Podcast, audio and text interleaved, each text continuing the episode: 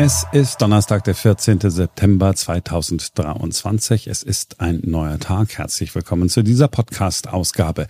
Heinz Buschkowski ist aus der verlängerten Sommerpause zurück. Wir sind eine Reihe von Themen mit ihm heute durchgegangen. Gemacht hat das die Kollegin Caro Rumstedt, die heute früh auch Simone vertreten hat in der Sendung. Gucken wir uns die Themen im Einzelnen an, über die gesprochen worden ist. Zuerst gehen wir zur großen Politik, bevor wir dann zur kleinen Politik kommen und dann zum Sport. Also, große Politik macht den Anfang. Die Ampelregierung macht angeblich einen ziemlich guten Job. Zu diesem Ergebnis ist eine Studie gekommen, die eine Bilanz zur ersten Hälfte der Regierungszeit der Ampel gezogen hat. Fast zwei Drittel der Vorhaben aus dem Koalitionsvertrag seien entweder umgesetzt oder wenigstens angepackt. Fachleute haben das analysiert, unter anderem der Bertelsmann Stiftung und der Universität Trier. Gleichzeitig sind die Umfragewerte für die Regierung aber so schlecht wie nie. Die Ampel hat gerade mal 36 Prozent Zustimmung bekommen beim letzten Mal. Herr Buschkowski, können Sie sich das erklären, wie diese Diskrepanz zustande kommt? Naja, das liegt auch am ständigen Trommelfeuer der Journalie auf die Regierung. Wenn ich pausenlos nur höre, die Regierung ist schlecht, die Regierung ist schlecht und sie ist noch schlechter geworden, dann glaube ich das irgendwann und dann wird das zum Allgemeingut. Es muss irgendwie einen riesigen Spaß machen, die Ampel ständig Maß zu nehmen und ihr ständig auf den Kopf zu geben. Das wäre für mich ein Erklärungsmuster.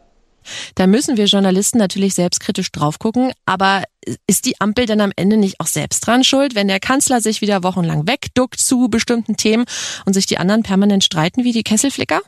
Ja, es hängt natürlich auch, ich sag mal, mit, mit dem Chef von Jansse zusammen. Also unser Kanzler macht nun wirklich nicht den Eindruck, als wäre er der Hero, auf den 80 Millionen Menschen hören.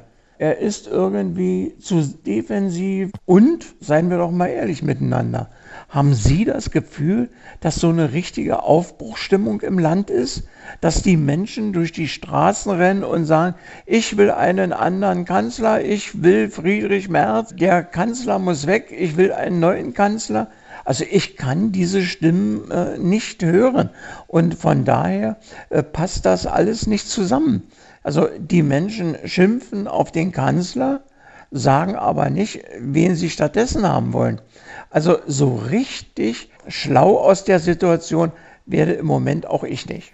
Also Heinz Buschkowski sagt, die Medien tragen eine Mitschuld.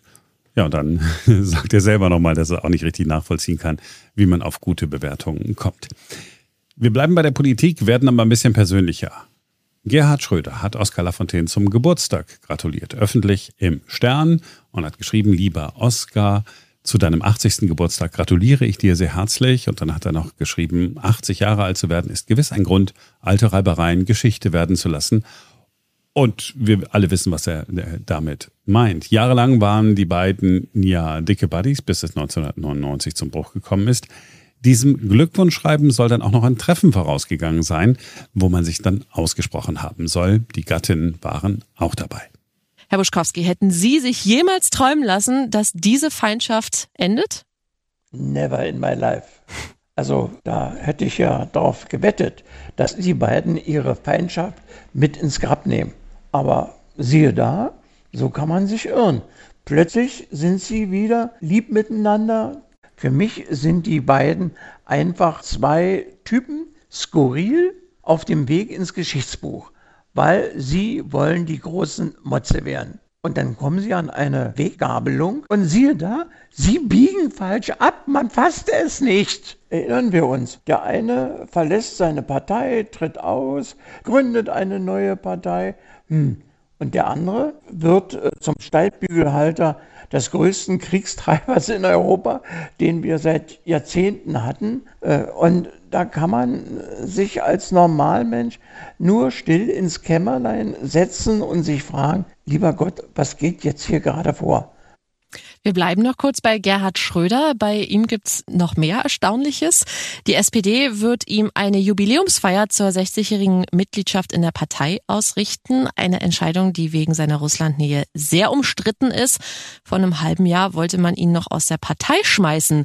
Jetzt unterschreiben die Parteivorsitzenden der SPD eine Urkunde zu Schröders Jubiläum. Das ist schon schräg, oder Herr Buschkowski? Das ist einfach irre. Ja, also die gleichen Leute, also zum Beispiel der Vorsitzende des SPD-Kreises Hannover, die vor nicht allzu langer Zeit Schröder noch aus der Partei schmeißen wollen, die kommen jetzt und halten eine Laudatio auf ihn, was er für ein toller Typ ist und wie stolz er ist, dass Gerhard Schröder Mitglied der SPD Hannover ist. Naja, also da fragt man sich doch, bist du hier irre oder sind vielleicht noch zwei, drei andere auch mit in dem Bus. So, jetzt wie versprochen der Sport. Die deutschen Basketballer haben ja am Wochenende Geschichte geschrieben, haben den ersten Weltmeistertitel überhaupt geholt und während das passiert ist, wir haben mehrfach darüber gesprochen, schon in dieser Woche, zwei Minuten vor dem Ende des äh, Finales verkündet der DFB, Hansi Flick ist nicht mehr unser Trainer. Und damit hat der DFB dafür gesorgt, dass es mal wieder fast nur um Fußball gegangen ist in der Berichterstattung. Ja, da muss man sich einfach aufregen. Musste das denn nur sein, den Basketballern, den Sportkameraden ihre Show des größten Erfolgs in der Geschichte des Basketballs in Deutschland zu stehlen und dazwischen zu funken und zu sagen, Hä, hier ist aber der Fußballbund und der hat noch eine ja, dollere Nachricht und stellt euch mal vor, wir haben den Hansi Flick rausgeschmissen. Was interessiert uns jetzt Basketball? Das ist doch keine feine englische Art. Da sieht man nur, dass es für den DFB nur eines gibt. Und das ist Fußball.